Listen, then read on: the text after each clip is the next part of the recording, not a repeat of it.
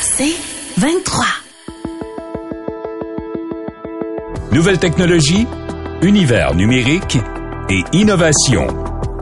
Voici une tasse de tech avec Alain McKenna et Pascal Forget. Et bonjour tout le monde, bienvenue à une tasse de tech édition du 24 février, dernier épisode du mois de février, qui peut-être est la sonne, en fait, je devrais dire, le début de la fin de l'hiver, ou ça comme ça, je sais pas.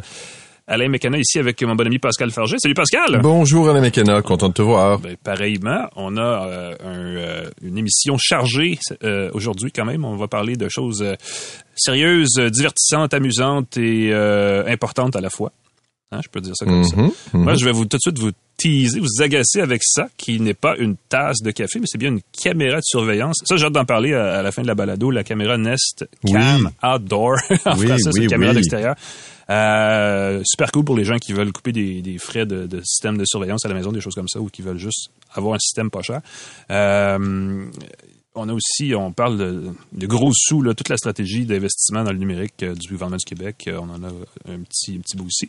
Euh, avant de lancer la machine officiellement, je te laisse euh, présenter nos commanditaires euh, de balado, Pascal. Nos partenaires pour cette saison, Microsoft et TELUS, deux gros joueurs technologiques, et le Jura E8, qui est une machine à café entièrement automatique qui transforme du café en grains ou en poudre, en boisson caféinée ou pas de votre choix.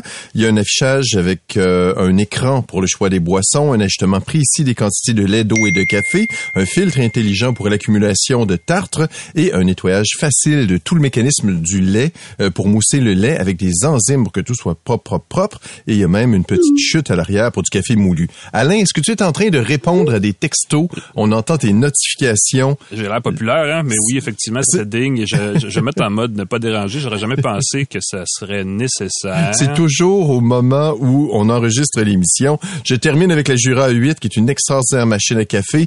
Euh, jetez un coup d'œil dans la salle de montre de Edica, son distributeur au Québec sur la rive Saint-Laurent. Euh, C'est comme un puits de Formule 1, c'est magnifique. Vous allez pouvoir voir tous les modèles de Jura, machine à café automatique, fantastique.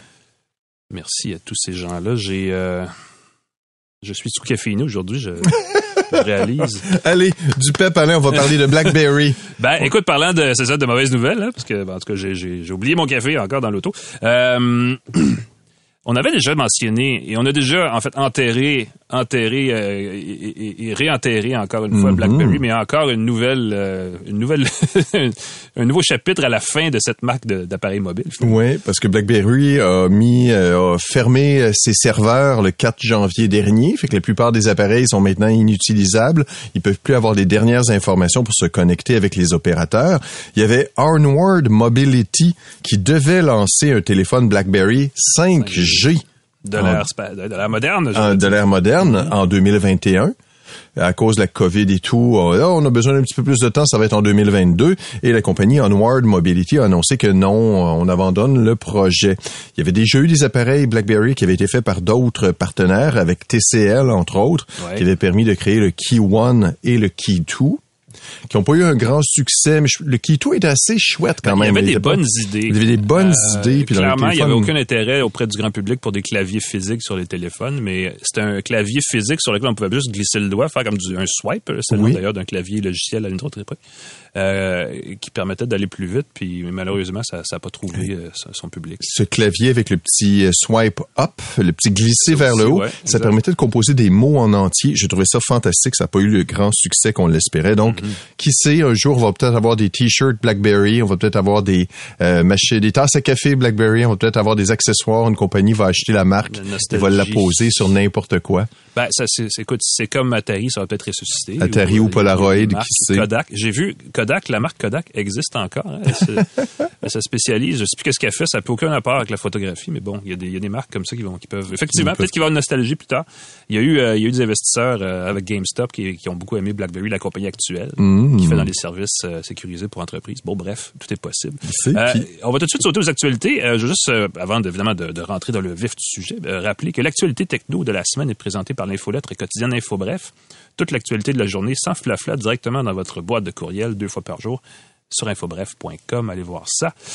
Euh, j'ai fait une chronique techno qui est pas piquée des verres. Je dis ça Alain, ça. son auto-promo, espèce d'incorrigible. Ah, des fois, quand c'est du bon stock, faut, Ouais. faut le dire. La Euh, nouvelle cette semaine, c'est Mark Zuckerberg qui a annoncé sa vision euh, de la manière dont l'IA va nous aider à construire le métavers. J'ai beaucoup aimé comment, euh, en fait, Meta, il faut dire Meta, c'est le nom de la compagnie Mhm. maintenant, euh, essaie de nous expliquer que tout le développement qu'ils font en intelligence artificielle va servir à développer le métavers, donc cette espèce de, de combinaison de technologies immersives numériques.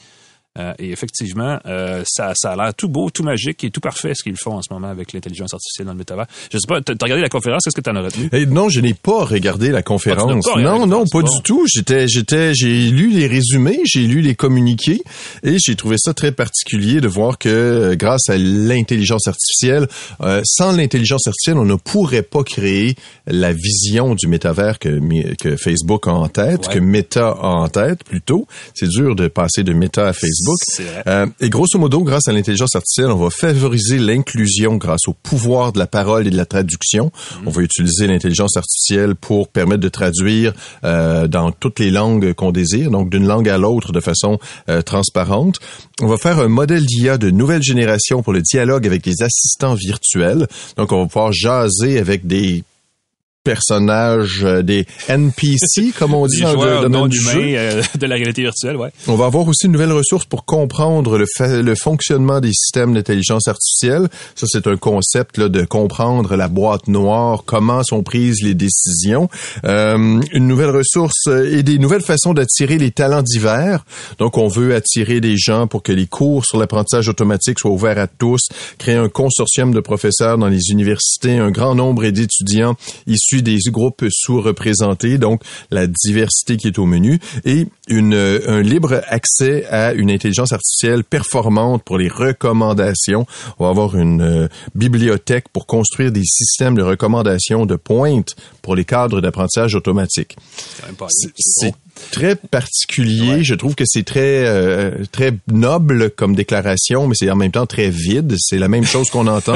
Non, non, je me permets de C'est très dire. haut niveau. C'est Mais- ce qu'on c'est ce qu'on entend sur l'intelligence artificielle depuis 20 ans, qu'elle Ouais. soit plus transparente, plus quelques, inclusive. quelques exemples un peu plus concrets qui étaient présentés, mais effectivement, ça reste du tout aussi. Il y, a, il y a un petit côté de pensée magique à ça, parce qu'il y avait toute la question de si vous voulez créer un monde virtuel facilement, pas besoin de coder, juste à demander à votre assistant virtuel, hey, crée-moi une île dans le milieu de la mer. Mhm. Et là, automatiquement apparaissait une île au milieu de la mer.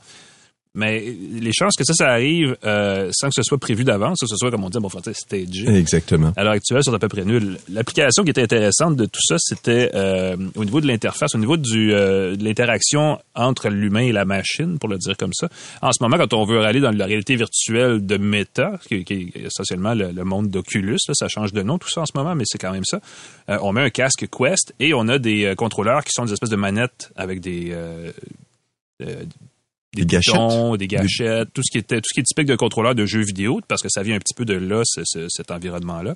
Et ce qu'on a présenté, on a présenté deux choses. On a présenté des gants, comme des gants à latex, par exemple, mais qui sont dotés de capteurs euh, extrêmement fins qui peuvent détecter vraiment tout le mouvement de la main de façon plus naturelle. Donc, on n'aurait plus besoin d'avoir un contrôleur, mais vraiment, on enfile des gants, littéralement. Et là, on peut imaginer qu'on pourrait enfiler tout plein de vêtements connectés qui nous reproduiraient en action dans le métavers sans qu'on ait besoin de porter des choses. Tout ça sous-entend qu'il faut qu'on voit où on s'en va, parce que quand on porte un casque qui nous permet pas de voir où, on se trouve dans une pièce, on fonce dans le mur, c'est pas très très long. Euh, ça, c'est un autre genre d'intelligence qu'il va falloir développer. Euh, et l'autre truc qu'ils avaient, c'est c'est un peu l'inverse, c'est à distance qu'ils ont développé euh, une espèce de main robotisée au bout, au- à cinq doigts, puis à chaque- au bout de chacun des doigts, il y a des petites caméras puis des capteurs qui permettent de recréer la sensation de toucher à distance. Parce que là, on peut voir à distance, on peut entendre à distance, mais on peut pas encore toucher, sentir et goûter à distance. Et là, on, se- on se questionne comment on peut utiliser l'intelligence artificielle pour améliorer cette, ou en tout cas rendre ça plus immersif à travers ces autres sens-là. Euh, J'ai pas hâte qu'on crée l'odorama à distance, ça, ça sera pas le fun pour personne. Mais la, la question du toucher est, est- est assez intrigante. Je relance ma, ma prédiction que c'est la pornographie qui va amener les plus grands développements dans le métavers et c'est par la suite ça va se répandre dans le grand public. C'est une forme euh, d'utilisation des sens, effectivement, qui est très populaire auprès d'un très grand public. Qui va être en demande, je crois. Ouais. Je Euh, un truc une- qui est très flayé, c'est qu'on va concevoir pour ça le plus grand ordinateur, le plus grand Ah oui, c'est ça, voilà. ordinateur euh, en intelligence artificielle. Ça va être l'AI Research Super Cluster. Yeah. On dirait un super Sup- cluster. Super cluster. Super grappe. On, disait, on utilisait ça au Canada il y a quelques années pour euh, créer des- Super des grave. grappes Moi, je vois une émission de télé pour les enfants, là, comme Supercar ou quelque chose. Super Cluster. Salut, c'est moi, Super Cluster. Et puis, ça va être un ordinateur de ça pointe être drôle. qui serait le plus puissant en, en intelligence artificielle. J'ai hâte de voir. euh, ça va être un outil. Euh, en tout cas, j'ai hâte de voir effectivement parce qu'il y a beaucoup de développement qui vient de ce côté-là définitivement. Euh, parlant de technologie numérique et informatique Mm. euh, susceptibles ou non de bien fonctionner, euh, ceux qui suivent l'actualité euh, géopolitique le savent. Il y, a, y y une situation très grave qui se développe en ce moment en Ukraine Mm, et euh, on se questionne sur euh, bon, la Russie attaque l'Ukraine. Qu'est-ce que ça implique pour nous au Canada et au Mm. Québec? Il y a un effet direct et immédiat au niveau des, de la sécurité informatique. Parce qu'il y a des groupes de pirates commandités par la Russie qui commencent à s'attaquer très directement aux euh, pays, aux infrastructures stratégiques dans les pays qui sont considérés comme des proches alliés de l'Ukraine et le Canada est un proche allié de l'Ukraine. On, leur- on leur a, on leur a fourni du matériel, on leur a fourni de la formation militaire. Euh, on est engagé. Il y a une grosse communauté ukrainienne au Canada, donc c'est pour ça qu'il y a un lien fort. Euh, ne serait-ce que juste pour justifier, là, parce que juste un pays qui, qui essaie d'envahir un autre pays en partant, c'est très questionnable. Mais bon, euh, le, le Bureau de la cybersécurité du gouvernement du Canada a averti cette semaine les gouvernements de toutes les provinces. On dit renforcez vos équipements, euh, votre personnel en sécurité informatique parce que euh, on est au courant, on voit des groupes de pirates commandités par le gouvernement russe activement cibler, tenter de cibler des infrastructures technologiques canadiennes. On parle de réseaux sans fil, de réseaux d'entreprises TI. Euh, tout ce qui est mal sécurisé en ce moment peut être exploité juste pour un peu foutre le bordel, là, juste pour un peu comme... Exactement. euh, Détourner l'attention. Exact. Euh, et donc, ça peut vous toucher parce que, on le sait, la, la, la première, la première porte d'entrée, la première faille dans l'informatique, c'est tout le temps l'utilisateur. Vos mots de passe, les courriels que vous recevez, les pièges jointes que vous ouvrez, les liens sur lesquels vous cliquez. Donc, le hameçonnage, le vol d'identité, le rançongiciel. Il y en a peut-être qui ont remarqué que depuis quelques semaines, il y a beaucoup plus de, de, de, de tentatives d'hameçonnage euh, qui, ont lieu euh, dans un toujours dans un français très approximatif, mais c'est un signe que les pirates, que les gens, les systèmes s'activent et il y a peut-être un lien. Mais en tout cas, il y a c'est un- lien que fait euh, le gouvernement et vous dit faites attention parce que justement, ça pourrait avoir un effet chez vous très concret. Donc, les gens qui pensent que ah, ça se passe en Europe de l'Est, ça me touchera pas. C'est la magie de la technologie, ce n'est plus, ce n'est plus le cas. Ouais. Euh, cela dit, il y a une nouvelle un peu moins, un peu moins intense. T'as, t'as du neuf, toi, du côté de Monsieur Kanye West. Elle- c'est très drôle. Je me demande si c'est un fan de cet artiste qui est maintenant Yé tout court. Yé, ouais, c'est ça, exact. J'ai compris que c'est Yé tout court. Est-ce que c'est Ben, Yé c'est ou Yé? Kanye, t'enlèves le can. Yé Kanye, Kanye, donc Yé tout court, qui va lancer son album Donda 2 uniquement sur son lecteur de musique Stem Player qui coûte 200 dollars américains. On sait que cet homme-là est euh, un petit côté business très, très, très développé. Très développé. Oui. Euh, J'ai été surpris parce que dans ma tête ça allait être un flop monumental. Il semble que pas tant que ça. Euh, c'est un petit lecteur qui ressemble à un lecteur euh, MP3 des années 80, là. quelque chose de très très simple, très sobre. Ça pourrait être un petit savon décoratif arrondi euh, qui permet de contrôler les pistes lues pour créer des remixes. Donc tu peux changer le rythme, tu peux changer si tu veux plus de basses, moins enlever les basses, enlever certaines pistes de la chanson pour créer des remixes. Kanye aurait déjà gagné 2,2 millions, 2,2 millions de dollars américains en vente en une seule journée. Mon Dieu. On va lancer notre lecteur MP3, tasse de tech, une tasse de balade, une tasse de MP3. On pourrait s'appeler Comment on va l'appeler, le, le player, le ta- tasse de tech player? Le lecteur de tech, le lecteur de tasse. Ah, il faut, faut travailler là-dessus. Et Ye a dit que c'était l'équivalent de 500 millions de diffusions sur les réseaux euh, de En termes de streaming. revenus, ouais. C'est quand même, euh, en une journée, il a fait plus d'argent que 500 millions de diffusions. Il aurait d'ailleurs refusé un contrat de 100 millions de dollars avec Apple. Ah bon? quand même, un contrat de l'ordre de celui de euh, Joe Rogan sur Spotify. Ah Euh, et là, évidemment, il dit que c'est une façon de se réapproprier la musique, combattre l'oppression du système musical. Euh, J'ai été très surpris. Est-ce que c'est une euh, un désir d'exclusivité, une lubie d'artiste? Moi, ça m'a fait penser au lecteur Pono de Neil Young. Exact, qui- exact. sur lequel Neil Young diffusait sa musique en très haute résolution, en qualité sans euh, perte de euh, due à la compression. Young en avait sur la, pas tellement sur les revenus, mais sur la qualité des C'est services. ça. Ouais, exactement. Et là, il, se permettait de diffuser sa musique là-dessus. Euh, écoute, pour te dire, là, le stem player à 200 dollars, il y aurait que 8 gigs de stockage C'est pas beaucoup, là. C'est, c'est comme pour stocker des chansons. Pas de la qualité audio qui, qui embarque là-dessus, parce que sans compression, c'est pas beaucoup de musique, là. Exactement. Et euh, Kanye aurait dit que c'est un, ils ont un stock de 67 000 unités dans leurs entrepôts. Il y aurait 3 000 lecteurs qui sortiraient des usines chaque jour. Et pourtant, les fans qui avaient précommandé le lecteur pour avoir l'album en primeur euh, semblent toujours attendre la réception de leur petit stem player. C'est un peu dommage. Tout n'est pas au point. Ma grande prédiction, dans combien de temps Kanye va succomber et euh, diffuser son contenu? Moi, je, je dirais une question de mois. Ah, peut-être même une question de semaine, mais ça se peut que ça. Ben, je veux dire, tout le monde, il finit par y revenir. C'est un peu ça, c'est la force, Ben oui. euh, c'est la force d'inertie de ces, de ces grandes plateformes-là. Oui, après Parlant que... de, parlant de plateforme, il y en a une rigo- ben, rigolote, je peux pas dire rigolote, mais il y en a une qui a eu de la misère à lancer cette semaine, le fameux, le fameux réseau social de Donald Mhm. Trump, là, Truth. Mhm. Et j'insiste sur le TH à la fin. A truth. Euh, qui a eu beaucoup de misère. J'ai voulu m'inscrire parce que c'est toujours intriguant de savoir qui va dans ces, ces environnements-là. Il y a toute la question politique, on le sait, c'est polarisant. Là. Donald Trump est, est polarisant, lance une plateforme qui s'adresse aux gens qui se sentent exclus, donc qui est très polarisée elle-même, qui, en principe, devrait mettre en valeur les, les gens qui ont une certaine euh, allégeance politique alignée avec les intérêts de Donald Trump. Donald Trump, qui en passant, est, est en train de, de, de s'écrouler devant la, la- juridiquement là, devant la Cour américaine parce que ses, euh, ses données comptables sont en train d'être étudiées par des juristes et ça va pas très bien de ce côté-là.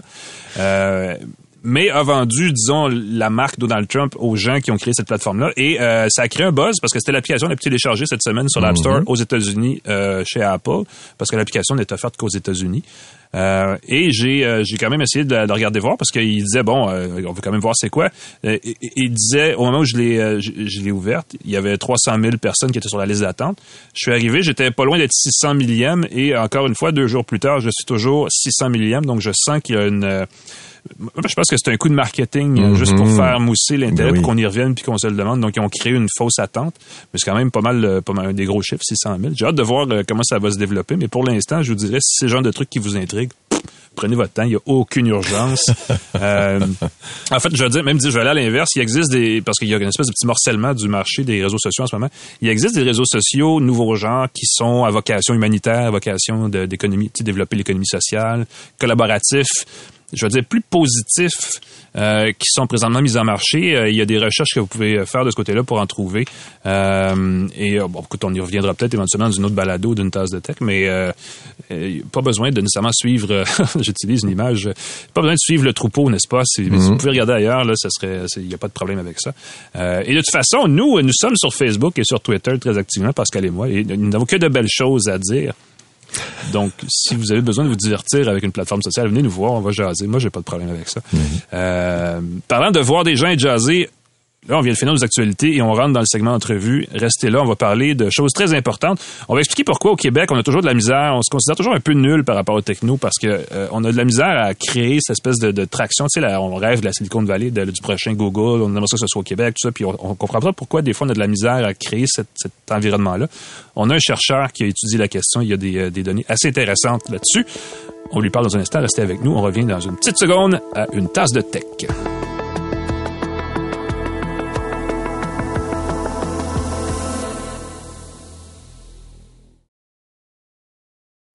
De retour à Une tasse de tech avec Alain Mekena et Pascal Forget. Et nous sommes de retour euh, pour une suite de cette tasse de tech, peut-être un deuxième espresso pour ceux qui sont caféinés.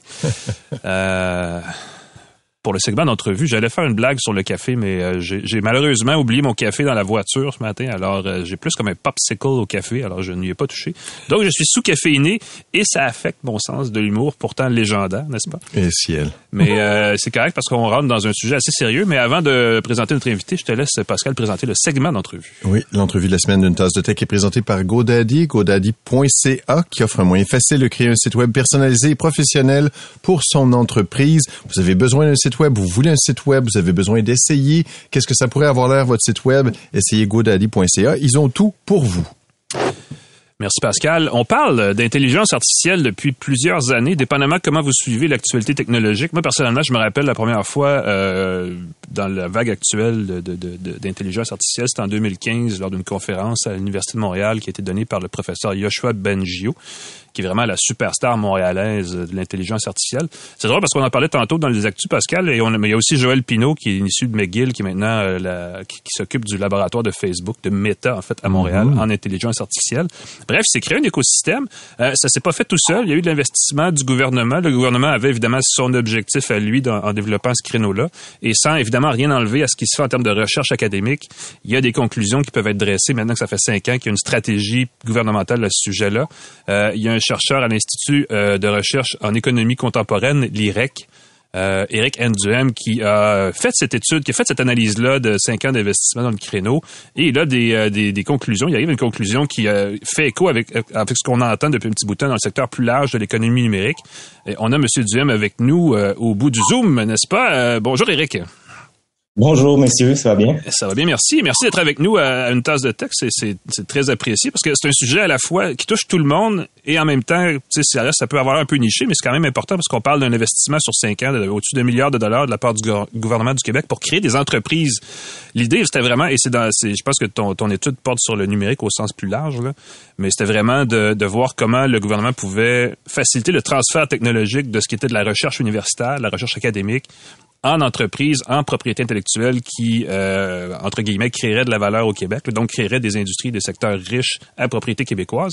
Euh, Peux-tu nous résumer un peu les conclusions? Auxquelles tu arrives? Comment tu as trouvé euh, ce, ce, ce secteur-là là, après cinq ans, maintenant que tu l'as analysé?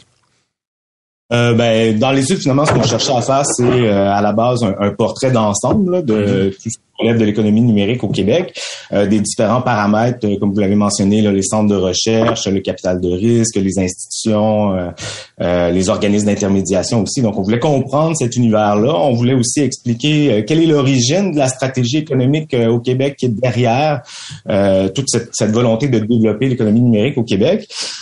puis, ce qu'on réalise en bout de parcours, c'est que tout en apparence est là pour qu'on puisse réussir dans ce secteur-là de l'économie. C'est-à-dire qu'on a l'expertise, on a les centres de recherche qui sont reconnus, euh, on a des fonds assez importants euh, pour privilégier des, des, projets de recherche en partenariat, université entreprise, on a des organismes d'intermédiation, mais ce qu'on voit ou ce que les études qu'on a consultées, ce que les données qu'on a consultées euh, montraient, c'est qu'en bout de parcours, on parvient difficilement à retenir ici euh, la technologie. Euh, et donc, à ce moment-là, ça veut dire que euh, oui, on a des emplois, oui, on fait de la recherche et du développement, oui, il y a une expertise qui se crée au Québec autour de l'économie numérique, euh, mais euh, on, devient en quelque sorte, ou on semble devenir une sorte de sous-traitant de recherche et mmh. développement pour des firmes étrangères qui sont ici de passage, et donc ça ne nous permet pas de tirer pleinement bénéfice à long terme de façon durable pour le Québec, euh, pour l'ensemble du Québec, de façon équitable, puis d'un point de vue aussi environnemental, il faut faire attention à ce niveau-là. Donc, euh, réussir à tirer pleinement de ces technologies-là, ben on, on y parvient pas parce qu'on n'arrive pas à retenir ici la technologie. Exact. Donc le gouvernement a investi, on a créé des entreprises. Euh, évidemment, il s'est créé des emplois qui sont encore là, mais les entreprises, dans la plupart des cas, ont été soit fusionnées ou rachetées avec des sociétés étrangères. Donc, la propriété, ce qu'on appelle la propriété intellectuelle, qui est la partie dans, un, dans une économie du savoir, qui est la partie vraiment lucrative de l'opération, c'est un peu ça qui a échappé là, à, à l'économie québécoise, qu'on pourrait dire. Là. Oui, c'est ça. Puis ça, c'est lié en partie euh, ben, au système de financement lui-même. Le capital de risque, c'est un mode de financement qui est assez particulier. Mm-hmm. Donc, euh, quand on cherche à développer une nouvelle technologie, ben, on va faire appel à ces investisseurs-là. Souvent, il n'existe pas encore de demande. Le, produit n'est pas connu, il n'est pas tout à fait au point nécessairement. Et donc, on peut pas aller emprunter tout simplement aux banques ou on peut pas tout simplement émettre des actions comme ça pour partir la compagnie. Euh, donc, il y a ces investisseurs. Ça peut être des investisseurs institutionnels, des fonds publics, des fonds de travailleurs. Ça peut être aussi des fonds privés. Il y en a beaucoup de fonds privés aussi qui font du financement par capital de risque. Donc, eux offrent de l'investissement, ils font de l'accompagnement des entreprises, mais en même temps, en bout de parcours, pour rentabiliser l'investissement, ben, il y a deux, euh, deux grandes options qui s'offrent euh, aux entreprises émergentes puis à leurs investisseurs. C'est soit de faire une entrée euh, en bourse, donc un premier appel public à l'épargne, mhm. ou encore d'être racheté par un plus gros joueur, euh, donc dans le cadre d'un exercice d'acquisition ou de fusion-acquisition. Euh, puis ce qu'on sait, c'est qu'au Canada, euh, dans 9 cas sur 10 à peu près, c'est les fusions-acquisitions qui sont privilégiées. C'est assez normal au niveau du capital de risque. C'est ce qui arrive la plupart du temps. Euh, puis dans un cas sur dix, ça va être une entrée en bourse. Donc, il y a des histoires à succès. Il y en a eu au Québec. Euh, mais en même temps, dans tous les, autres cas où on procède à une fusion-acquisition, ce qu'on voyait dans les données, dans les, données qui étaient rendues publiques, c'est que dans une très forte majorité des cas, ce sont des entreprises américaines qui viennent racheter des joueurs euh, québécois développés au Québec.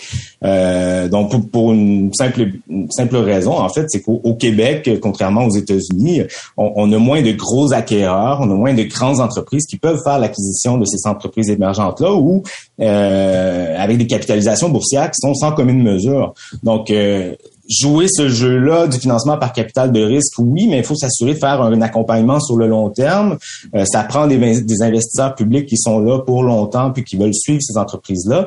Euh, à défaut de quoi, ben, on se retrouve à créer des entreprises émergentes dans l'espoir de créer des emplois ici puis des nouvelles entreprises. Mais au final, ben, ça part. Finalement, c'est racheté par d'autres joueurs étrangers. Et donc, toute cette énergie-là, tous les fonds publics qui ont été mis à la base pour les recherches qui ont euh, mené à de la commercialisation, ben, ça se trouve en quelque sorte à être perdu. Donc, ça veut pas dire que Thanks. Tous les emplois de ces entreprises-là disparaissent du jour au lendemain. Euh, ils peuvent demeurer au Québec comme une antenne, euh, mais en même temps, il n'y a rien qui garantit à long terme que ces emplois-là vont demeurer ici. Puis surtout, la propriété intellectuelle là, se trouve dans le portefeuille d'une plus grande entreprise américaine. Et donc là, on contrôle plus les retombées euh, possibles de ces technologies-là. Puis même à l'inverse, si on veut réaliser d'autres recherches qui nécessitent l'utilisation de ces technologies-là, ben, ça peut devenir une entrave à des recherches ultérieures. Donc c'est un peu les enjeux avec on est. Oui, parce qu'effectivement, parce que le modèle du capital risque, c'est qu'on investit dans, dans, des entreprises qui gagnent en valeur, qui génèrent du capital qu'on réinvestit ensuite dans d'autres entreprises. C'est comme ça que la machine euh, s'emballe, si on veut.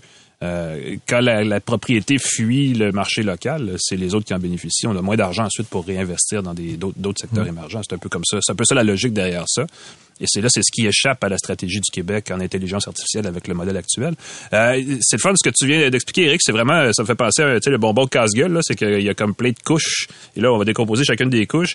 Euh, la question des brevets de la propriété intellectuelle est un problème depuis longtemps au Canada, pas juste en, en intelligence artificielle, mais vraiment dans plein de secteurs parce qu'elle fuit un peu trop vite le pays. Là, dans les, euh, données que tu, vous utilisez dans le rapport de l'IREC, entre autres, il y a une étude de, de, chercheurs de l'Université de Calgary où on voit que la hausse de demande de brevets au Canada profite surtout aux entreprises étrangères, soit aux entreprises américaines, on dirait. Aux États-Unis, c'est aux États-unis c'est au USPTO euh, aux Ah oui, c'est ça, voilà, bon, au bureau des brevets aux États-Unis, effectivement, on voit, on voit effectivement que c'est, c'est, malheureusement, ça échappe, c'est, une autre partie de, la richesse ou de la valeur ajoutée. On utilise l'expression colorée souvent comme celle-là, mais c'est ça qui échappe en fait à l'économie canadienne en ce moment là-dedans. Euh, et ça ressemble beaucoup au modèle parce que là, comme les propriétés s'en vont à l'étranger, c'est comme si on, on, replique ou on repique ou on reprend le modèle du jeu vidéo au Québec qui, qui fonctionne de la même façon où on a des grandes entreprises étrangères qui emploient des gens ici. Ce qui fait que le travailleur moyen est satisfait parce qu'il a une bonne job, mais à la fin de la journée, l'entreprise reste étrangère. Donc, euh, c'est une bonne nouvelle, mais pas tant que ça, on pourrait dire ça comme ça. Mais évidemment, ça dépend du cycle économique, parce que le jour où ça va mal et que les entreprises ferment, c'est ici que les emplois vont se perdre en premier. C'est ça, exactement. Donc, il y a eu des secteurs dans le passé, comme les biotech, par exemple, où on a vu ce genre de phénomène-là, où tant qu'on offrait euh, du financement, ben, les entreprises s'installaient, puis après ça, quand ça a diminué un peu, ben, on a quitté le, Québec. Donc, l'idée, c'est de pas reproduire ça, mais au niveau de la propriété intellectuelle, effectivement, c'est assez euh, questionnant. Euh, l'étude euh, qui a été réalisée par euh, les deux chercheurs que vous avez mentionnés, là, de, l'Université de Calgary puis de la Colombie-Britannique, mhm. ce qui montrait, en fait, c'est que toutes les recherches qui mènent à des brevets, puis lorsqu'on veut breveter un nouveau produit, ça se fait par État. Donc, souvent, on va se tourner vers les États-Unis parce que c'est là qu'il y a un plus gros marché, puis au niveau mondial, c'est absolument déterminant. Donc, les brevets qui sont émis euh, aux États-Unis à partir de recherches sur lesquelles des euh, personnes du Canada ont travaillé, euh, dans presque 45% des cas, le titulaire, celui qui devient propriétaire de cette, propriété intellectuelle-là, c'est une entreprise étrangère. Donc, à ce moment-là, ça pose des questions. Ça veut dire qu'il y a tout un effort de recherche qui se fait au Canada et qui finalement se retrouve dans les mains d'entreprises étrangères. Mm-hmm. Et donc, puisqu'on mise beaucoup euh, puisque la, la, le développement technologique, l'innovation s'est rendu central dans la stratégie de développement économique au Québec puis un peu ailleurs à travers le monde, on mobilise, on mobilise pour ce faire le système public de recherche, mais si en bout de parcours, la propriété intellectuelle qui est générée se retrouve dans les portefeuilles de compagnies étrangères, ben ça crée une expertise ici, ça crée des projets en partenariat qui peuvent être intéressants, mais en même temps, ça fait qu'on on demeure, comme je le disais tantôt, une espèce de sous-traitant de la recherche et du développement. Une espèce de porteur d'eau du numérique, on pourrait dire ça comme ça. Euh, il y, a eu, y a une question. La question des brevets et de la propriété intellectuelle est, assez abstraite, mais c'est, à mon avis, la chose la plus importante dans, dans tout ça, c'est que, et, on l'a vu dans d'autres secteurs, souvent des entreprises étrangères financent la recherche dans des, euh, des centres universitaires et s'approprient ensuite les brevets. Euh, Huawei l'a fait dans l'Ouest, dans le sans-fil, avant que Huawei devienne une, une, entreprise persona non grata, je sais pas c'est quoi en latin entreprise, mais mm-hmm. euh, soit moins désirée, disons, dans les, les pays euh, développés comme le Canada. Mais effectivement, on voit une certaine fuite. Euh, si on avait à, réfléchir à quelle serait une solution pour corriger un peu le problème, parce qu'on est évidemment, on parle d'intelligence artificielle à Montréal et on en parlait tantôt avec Meta. Il y a quand même des choses qui se font qui sont très bonnes. Faut, faut, faut quand même pas dire tout jeter ça d'un coup là. est-ce, est-ce que ce serait la première chose, ben est-ce qu'on peut comme protéger la propriété québécoise de ce qui est développé ici, ça se ferait-tu? Ça, c'est une solution? Euh, oui, ben à ce moment-là, faudrait, euh, c'est une des propositions qu'on fait dans le dans le rapport. Il s'agirait de mieux encadrer euh, les résultats des recherches, donc la propriété intellectuelle qui est issue des recherches qui sont financées publiquement. donc s'assurer qu'il y a une participation publique à ces recherches-là qui mènent à la propriété intellectuelle se traduise en bout de parcours par une, participation publique aux redevances ou encore au euh, capital action des entreprises qui sont créées. Donc, euh, resserrer un petit peu dans la mesure où il y a eu des tentatives dans le passé, au début des années 2000 euh, au Québec. Euh, ça s'est fait aussi au niveau fédéral. On a essayé, ça n'a pas fonctionné. là, il y a une nouvelle stratégie qui a été élaborée dans les dernières années au niveau fédéral. mais on se contente pour l'essentiel de sensibiliser les chercheurs, les universités. Les universités ont leurs propres experts, ont leur bureau de liaison entreprise-université où il y a une expertise légale là, pour arriver à breveter les technologies qui sont développées mais en même temps, les ententes se, sont réalisées euh, à la pièce dans les établissements. Donc, chacun des établissements ont leur réglementation, euh, mais en même temps, c'est un peu à la discrétion, là, à droite et à gauche. Là. Il y en a qui disent qu'on devrait laisser ça comme ça, donc laisser l'initiative aux acteurs, puis euh, pas s'en mêler. Mais je pense que ça prendrait quand même juste un, resserrement un peu de cet encadrement-là, euh, mutualiser peut-être les ressources un peu. On n'est pas obligé d'avoir chacune des universités qui ont leur expertise puis leur façon de faire différente. On pourrait mettre ça un petit peu en commun. Euh, puis aussi avoir une dimension un petit peu plus contraignante sur le retour social, puis le retour, euh, le contrôle public qu'on peut exercer sur cette propriété intellectuelle-là, pour s'assurer qu'après ça, on en fasse un développement à long terme au Québec. Donc ça, c'est une des des voies, une des pistes de solutions qu'on peut explorer. Une sorte de petit bureau du brevet euh, du Québec ou quelque chose comme ça. Je sais que qu'il n'y aurait pas la même, la même la même rôle que le bureau américain nécessairement. Mais, euh, je, je sais qu'à Ottawa, il y a quatre ans, a développé, a, mis sur la table une cinquantaine de millions de dollars pour dire sur cinq ans, on va créer vraiment une stratégie de, la propriété intellectuelle. Je pense qu'ils parlent d'innovation, mais en tout cas, c'est un peu ça que ça veut dire. Ils ont renforcé notamment la, ils ont un bureau des brevets, j'oublie son nom exact, mais qui vise justement à euh, au moins alerter les entreprises qui font de la R&D au Canada de la possibilité de protéger ce qui est canadien dans ce qui est développé, là, une façon compliquée de le dire, mais c'est un peu ça. Euh, ça fait ça fait vraiment écho à ce que on a même eu des invités à la balado ici dans le passé euh, issus du secteur du jeu vidéo. Où on a eu exactement cette conversation là de dire est-ce qu'on peut mieux protéger ce qui est créé au Québec? Parce que dans le numérique ça s'applique en jeu vidéo en intelligence artificielle en, application mobile en n'importe quoi. C'est la valeur c'est pas le produit c'est l'idée derrière le produit. Et c'est très abstrait. Ça voyage il y a pas de frontières. Euh, je sais pas si s'il y, a un écho de ton côté je sais pas si le gouvernement est à est, éveillé par rapport à cette situation-là, mais on sent qu'il y a une demande, en tout cas, pour changer les, euh, de façon plus large, dans le numérique en général, les règles du jeu. Est-ce que, tu as l'impression qu'on va y arriver? Euh, ben, je pense que ce serait euh, c'est avant tout nécessaire. Donc au niveau fédéral, c'est ça, il y a quand même des, des éléments qui ont été mis de l'avant dans les dernières années qui sont intéressantes. Là. Donc éviter, éviter par exemple les pratiques de, de, de, chasseurs de brevets, des gens qui viennent contester la propriété intellectuelle qui est détenue par des gens. Euh, une autre une autre initiative assez intéressante, un projet de, de, brevet, de collectif de brevets. Euh, donc là, ça, ça peut permettre à des petites et moyennes entreprises de solliciter l'expertise qui serait centralisée, euh, chapeautée par un organisme, puis même de mettre en commun certains brevets, se permettent euh, d'utiliser mutuellement certains brevets. Euh, ça, c'est une initiative qui pourrait être intéressante à explorer aussi euh, davantage pour voir si ça peut pas permettre à des plus petits joueurs de bien protéger leur propriété intellectuelle, puis de réussir aussi à, en se donnant accès, de pouvoir diversifier un petit peu les opérations qu'ils réalisent, le genre de production qu'ils font. Mm-hmm. Donc ça, il y a des éléments intéressants, mais sur l'encadrement du financement public de la recherche puis de la propriété intellectuelle qui en découle, là, on s'en tient quand même malgré tout à euh, une sensibilisation. Donc, on produit des guides, on produit du matériel pour sensibiliser les gens, bien les informer, bien informer les chercheurs sur euh, ce qui doit être entrepris avec l'université pour protéger la propriété intellectuelle. Mais c'est ça, ce qui manque, c'est vraiment un encadrement autour du financement public qui mène à de la propriété intellectuelle. C'est intéressant de suivre la suite de cette situation-là.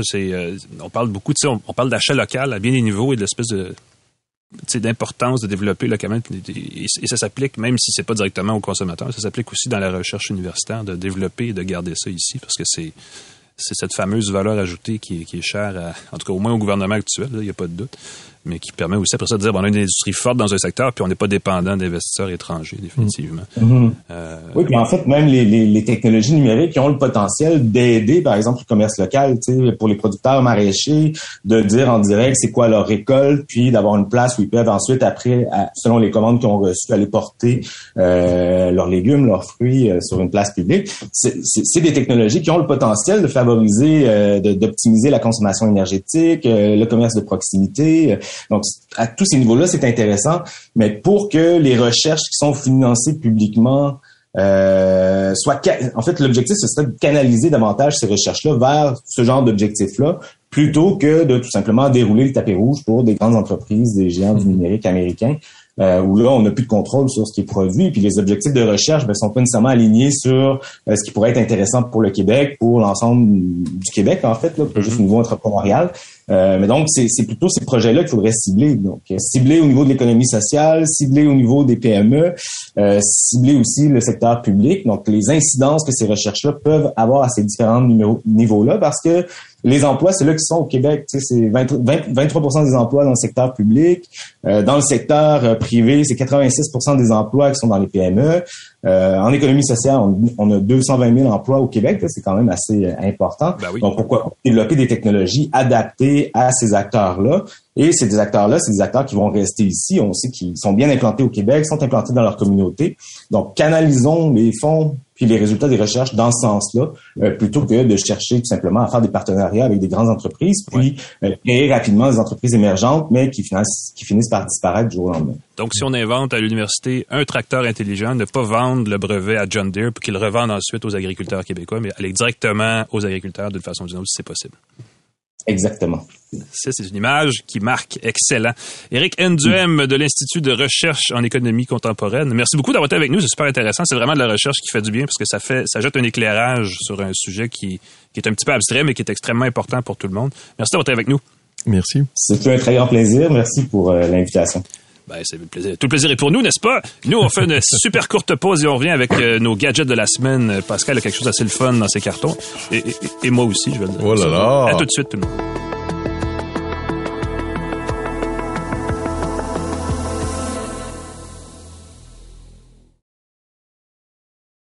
De retour à Une tasse de tech avec Alain Mekena et Pascal Forget. Et nous sommes de retour à une tasse de tech, dernier segment de l'émission de cette semaine où on parle de produits, de gadgets et d'accessoires qui sont toujours très sympathiques, n'est-ce pas? J'ai, euh, je vais vous parler de ça. Avant de vous parler de ça, Pascal va vous parler d'un truc qui aura pas mal de fun aussi. Mais tu sais que tous les gens ne te voient pas, Alain. Avant ça, ah oui, t'as as raison. de ça. Ah, je vous laisse le mystère. Je vais vous parler d'un bidule. Je l'ai dit en début d'émission, euh, une caméra de surveillance qui est assez cool. Euh, Pascal a aussi quelque chose de pas mal de fun. Je voulais juste dire avant ça, parce que peut-être que vous cherchez les épisodes précédents de Tasse de Tech, vous ne savez pas trop où les trouver. Alors, je vais vous donner quelques, quelques pistes euh, astucieuses, parce qu'évidemment, le balado existe de plein de façons, à plein d'endroits. Euh, nous sommes diffusés euh, en audio sur l'écosystème, bon Dieu, de plateformes numériques du groupe C23 de Cogeco. ça se trouve essentiellement sur la page, si vous cherchez vraiment un site web, la page du 98.5 FM à Montréal. Donc, c'est 98.5fm.ca les balados. Euh, et nous sommes à côté, aux côtés, pas tellement loin. en fait, je vais dire en dessous parce que c'est une liste. Euh, en tout cas, bref, vous voyez ce que je veux dire. Euh, avec la poche bleue, ça tient la route. Il y a plein d'excellentes balados. Et il y a aussi une tasse de tech où vous trouverez nos archives toutes plus bonnes les unes que les autres. Évidemment, comme c'est une balado, nous sommes aussi sur les plateformes Apple, Google, Spotify. Je vais ajouter Deezer, j'arrête pas de le dire parce que ça mm-hmm. nous donne une petite valeur ajoutée. Euh, c'est pas tout le monde qui est sur Deezer. Et euh, si jamais vous voulez nous voir la binette, on a une version vidéo de ce qu'on fait sur euh, notre page Facebook, facebook.com baroblique une tasse de tech. Et en plus, parce que c'est pas assez, euh, j'ajoute pour fin d'archivage et de partage sur Twitter, euh, chaque épisode sur notre page YouTube, youtube.com une tasse de tech. Évidemment, l'objectif, c'est de revenir à notre formule en direct des, des saisons précédentes. Je vais y arriver, je vous le dis. nous sommes des gens qui aiment la techno. Des fois, la techno ne nous aime pas nécessairement autant qu'on le souhaiterait. Euh, mais j'ai trouvé la formule. On va y revenir bientôt. Euh, et vous pourrez nous voir, même interagir avec nous en direct euh, dans, dans, dans pas long. Je dirais ça comme ça. Euh, C'était la mini-plug du segment du, du, moment de la semaine. Mm-hmm. Euh, Pascal, tu m'as parlé d'un truc qui a l'air le fun. Et le nom de l'appareil fait, euh, fait sonner quelques, quelques clochettes dans mon esprit. Le Mira Books. Mm-hmm. euh, donc, j'imagine que c'est quelque chose qui a un écran euh, e-ink, mais euh, ça l'air d'être une tablette. C'est quoi? C'est un écran. C'est un moniteur en papier électronique. Le Mira Books. C'est un écran de 13.3 pouces de résolution de 2200 par 1650 pixels qu'on peut utiliser dans son ordinateur en le branchant avec un port USB ou mini HDMI très, très, très sympathique parce que tu sais que j'ai une affection particulière pour tout ce qui est papier électronique. Oui. C'est doux pour les yeux, ça consomme peu d'énergie. Euh, le rafraîchissement n'a rien à voir avec celui des tablettes euh, conventionnelles avec les écrans AMOLED, les écrans LCD. Ouais, euh, mais dans le cas du moniteur Mira Books, ben ça permet de taper sans flottement. Ça permet de faire des défiler des pages web sans saccades trop dérangeantes. Encore une fois, on est très très loin de ce, du rafraîchissement des moniteurs traditionnels et on voit une traînée. Comme le rafraîchissement du papier électronique demande un petit peu plus de courant, par défaut, on doit parfois rafraîchir manuellement son écran. On a un petit bouton sur l'avant du moniteur qui va permettre de rafraîchir l'écran ah oui. puis éliminer les images fantômes qui pourraient, si on change euh, d'une d'une image à l'autre, ça peut arriver. Si on tape, on va voir que à côté de chacun de nos caractères, il y a une petite traînée grise qui se forme. Puis on peut rafraîchir une fois de temps en temps pour éliminer tout ça. Mais j'ai pas senti de flottement dérangeant et c'est très très le fun. Ce qui est fantastique, c'est l'absence quasi totale de reflets dans l'écran, mm. même en plein soleil, même si on a un reflet. Et c'est très drôle. J'ai travaillé dans un café avec mon mes deux moniteurs, celui de mon ordinateur portable et l'écran en books à côté. Et à un moment donné, je ne pouvais plus travailler avec mon euh, moniteur d'ordinateur portable, mais je voyais parfaitement dans mon écran en papier électronique. Ce qui est flayé, c'est que même si la résolution euh, physique c'est 2200 par 1650 pixels, il faut l'utiliser, on suggère de l'utiliser avec les ordinateurs Windows avec un réglage 1400 par 1050 avec une échelle de 150% Là, on obtient des bons résultats. Euh, L'écran Mira est tactile, ah, bah oui, c'est ça, c'est ce que très, je voulais savoir. Très chouette. Donc, donc, on peut on prendre a... des notes aussi si on veut. Là. On peut prendre des notes, donc on peut travailler avec, comme c'est un écran tactile, on peut le mettre devant son laptop et travailler dessus. Et si on utilise OneNote, entre autres, ou des applications qui permettent de gribouiller, on peut le faire. Encore une fois, c'est un écran papier électronique en nuances de gris. On n'aura pas toutes les couleurs, toute la subtilité. Euh, il y a des, des haut-parleurs stéréo qui sont intégrés, donc si on veut l'utiliser pour des présentations, ça peut être chouette. Évidemment, c'est pas de la haute fidélité, on s'entend que c'est pour ça? Et si on veut, on peut utiliser un support pour moniteur standard euh, 75 par 75, ça coûte quelques dollars là, si on regarde sur les euh, Amazon et compagnie. On peut le visser, le placer sur un support. C'est très léger, très portable. D'ailleurs, la version que j'ai ici vient avec un étui en vinyle. Euh, c'est vraiment, vraiment chouette. On peut le glisser dans son sac, l'utiliser comme moniteur d'appoint avec son ordinateur portable sans aucun problème. Pour les présentations, on peut avoir sa présentation, son, son image vidéo sur son moniteur principal et ses notes sur son écran papier électronique, ça fonctionne très très bien. Euh, c'est alimenté, je l'ai mentionné, par USB-C, donc à la limite avec un fil compatible. Ça, c'est une petite surprise. On a besoin que d'un seul câble pour alimenter son moniteur et euh, diffuser l'image. Sinon, on peut utiliser le port mini HDMI qui est inclus dans la boîte. Là où ça pince, et ça pince assez fort, je vais commencer par le dernier petit détail qui est amusant, c'est qu'au départ, j'étais un peu déçu de la qualité de l'image. Okay. Parce que moi, je m'attendais à ce que ce soit des, des très bons contrastes. Je m'attendais à ce que ce soit très, très net.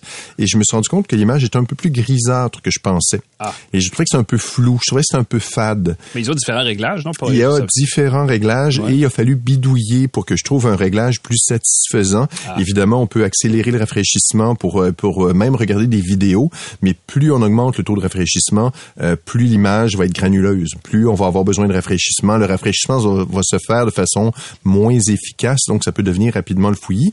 Donc, en bidouillant, on arrive à quelque chose qui est très satisfaisant, qui est ce que je m'attendais du papier électronique, mais c'est pas super intuitif.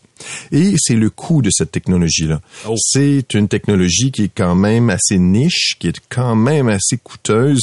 Combien tu penses que coûte un moniteur de 13.3 pouces de diagonale portable, très compact, qui n'a pas de pile, qui n'a pas de logiciel dedans, c'est pas une tablette, mm-hmm. c'est seulement un moniteur c'est 800 dollars américains. Oh! C'est 199 ah dollars américains, presque 1000 dollars canadiens. Il faut dire que Books font des tablettes, des liseuses, et c'est déjà juste une liseuse d'écran de 7 à 8 pouces, c'est quand même déjà 300-400 dollars. Exactement. Ça cher rapidement. C'est ça. Fait que ça, c'est un véritable moniteur. C'est conçu comme un moniteur. Books fait d'excellentes tablettes. La qualité est surprenante. Moi, je suis étonné euh, quand on voit une compagnie qu'on ne connaît pas, on s'attend à quelque chose de... Non, tout est très, euh, euh, très bien construit. Les boutons, tout est vraiment, vraiment très, très. Si on, on avait mis une pomme derrière, euh, je, l'aurais cru. Ça aurait pu. C'est ah vraiment ça. Mhm. Euh, et si on va aller plus loin dans l'affichage en papier électronique, il y a le Mira Pro de 25.3 pouces et celui-là Ouch, il est 1799 dollars, un peu plus. C'est comme un écran e-ink de 24 pouces de, diagonale. C'est quand même le fun. Mais c'est un magnifique produit. J'espère que ça va se démocratiser. C'est doux pour les yeux. Euh, quand on travaille avec deux écrans, on en a un qui consomme moins d'énergie, qui est plus doux pour les yeux. Euh, pour lire des documents, c'est vraiment agréable. Documents, un texte, effectivement, c'est ça. C'est un gros avantage parce que ça fatigue moins l'œil puis c'est moins. C'est euh, beaucoup plus confortable. En tout cas, j'aime beaucoup beaucoup ça. Merci, Pascal. Ben, merci. Toi, tu vas nous parler de surveillance. Je vais vous faire euh, un petit compte-rendu d'un test que je, que je fais depuis maintenant des mois parce que euh, j'ai essayé. En fait, j'ai vissé dans un arbre. Euh, je ne l'ai pas vraiment vissé, je l'ai fixé, par contre, mais un petit peu plus haut que ce que permet d'aller chercher un escabeau, une caméra de la marque Nest de Google qui est conçue pour l'extérieur parce que le défi, c'est de rendre ça le plus compliqué possible pour qu'elle fonctionne en me disant une caméra d'extérieur, faut, premièrement, il faut que ce soit bien placé stratégiquement pour avoir une vue euh, d'une porte, d'un cabanon, d'une cour, peu importe. Et, généralement, là où tu le places, c'est là où le réseau Wi-Fi ne se rend pas. et c'est là où les écureuils vont aller. Et c'est là où il pleut. Et c'est là, bon, bref. Fait que je l'ai vraiment mis dans le fond de la cour à la maison euh, pour l'essayer. Et finalement, écoute, j'étais super surpris. Ça a super bien marché pour trois mois environ. Hmm. Trois mois parce que c'est une caméra sans fil à batterie. Euh, qui vient, moi je l'ai eu en paquet de deux, donc on peut l'acheter en paquet de deux, mais un seul, un seul exemplaire, une seule caméra coûte 200 dollars. Mhm. euh, et c'est une euh, caméra qui est conçue justement pour être à l'extérieur et pour se fixer à n'importe quoi facilement. Donc la première affaire, c'est comment je l'installe. C'est facile parce que c'est normalement il y aurait sur une caméra de surveillance, il y aurait, euh, il faudrait fixer un, socle sur lequel on visse ensuite ou on clip ou en tout cas peu importe. Et dans ce cas-ci, on a utilisé un socle qui évidemment se, fixe facilement n'importe où. C'est un petit socle très mince, euh, blanc, mais surtout au centre duquel on a créé une dépression, une espèce de trou. Dans le fond de, ce trou-là, il y a un gros, gros aimant super, super fort. C'est impressionnant. Hein, comment c'est tellement bien pensé comme système, je trouve. Et, ce que ça permet de faire, c'est ça permet de, et je vais vous faire entendre le son parce que vous allez l'entendre. Mm-hmm. Ça, c'est, je viens de coller la caméra sur son socle. Et ce que ça permet de faire, c'est que la base de la caméra qui est arrondie est métallisée et donc on peut lui donner l'angle qu'on veut. Il y a pas on n'est pas obligé de, respecter les limites d'un mécanisme qui serait qui fonctionnerait juste à 90 degrés ou à 180 degrés ou peu importe.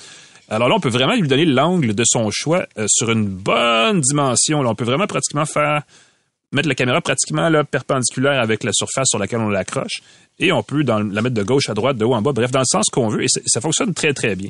Évidemment, le matériau de finition extérieur de la caméra est un espèce de plastique très étanche, très résistant. Mm-hmm. Euh, il, y a, il y a plu, il y a venté, il y a grêlé, il y a neigé dans les trois derniers mois, il a fait tous les temps possibles et elle a continué à fonctionner tout le temps.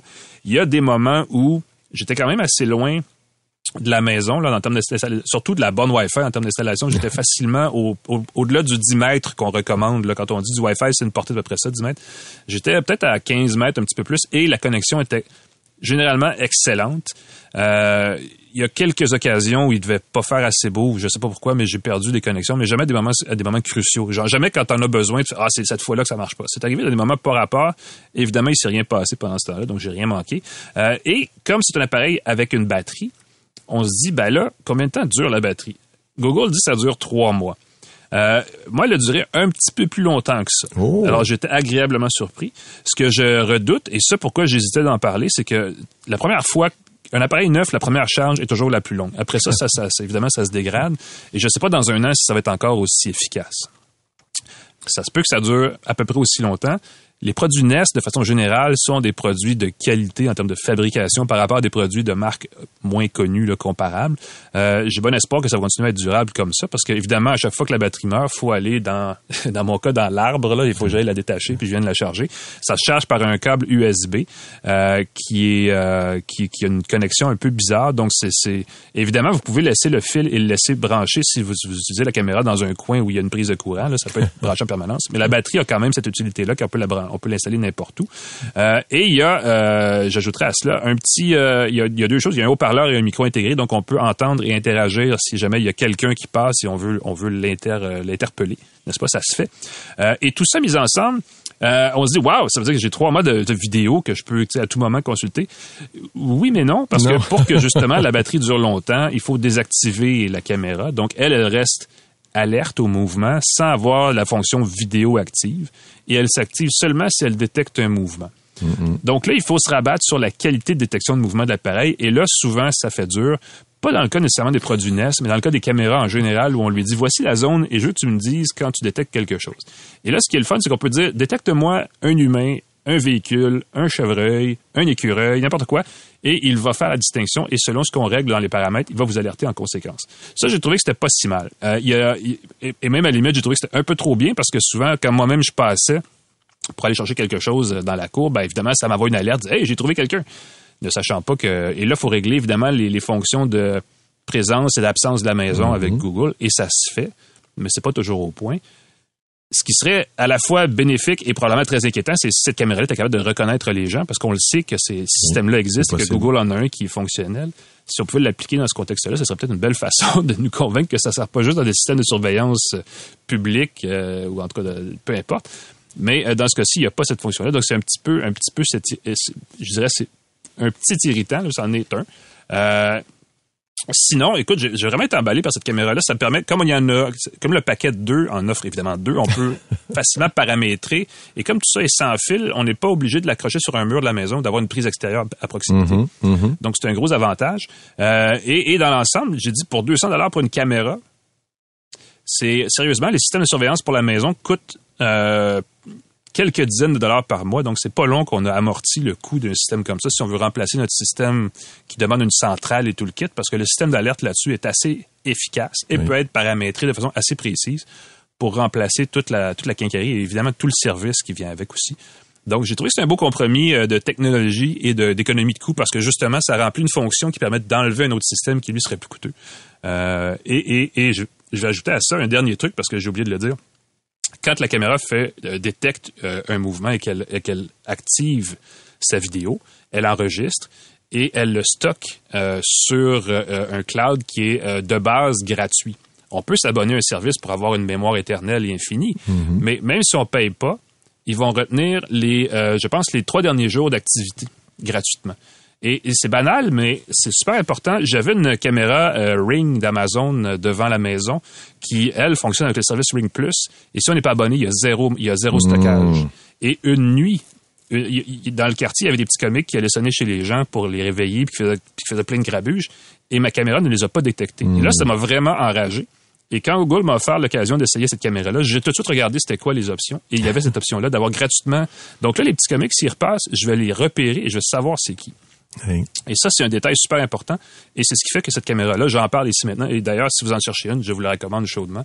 Euh, il existe des produits, effectivement, qui sont moins chers, mais euh, la famille NES de produits coûte, malgré son prix, là, euh, vaut, vaut, un peu plus la peine que d'autres écosystèmes.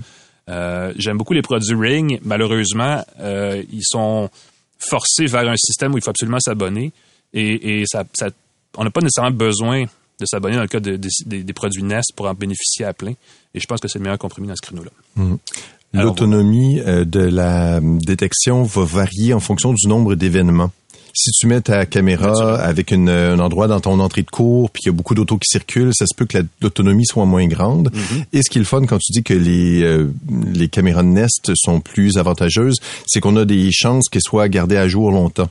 Euh, tu l'as mentionné, là, les, si, si tu as une compagnie autre et puis comme on est après quelques mois, ils cessent de faire des mises à jour, euh, tu es pris avec quelque chose que, tandis que Nest, euh, j'ai des caméras Nest euh, qui, qui datent de plusieurs années, ils continuent d'être supportées.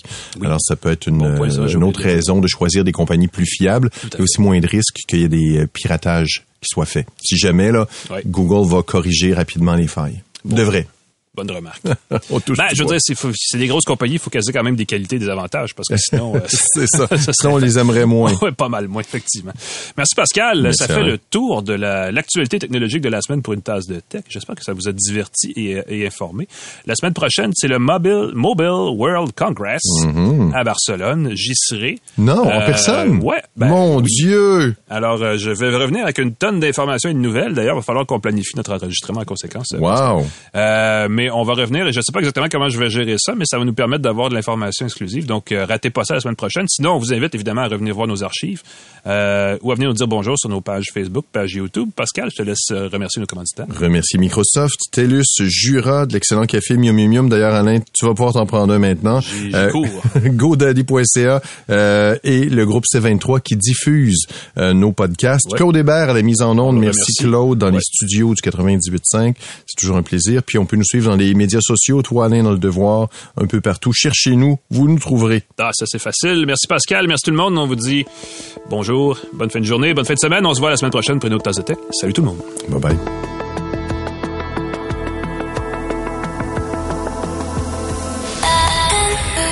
C'est 23.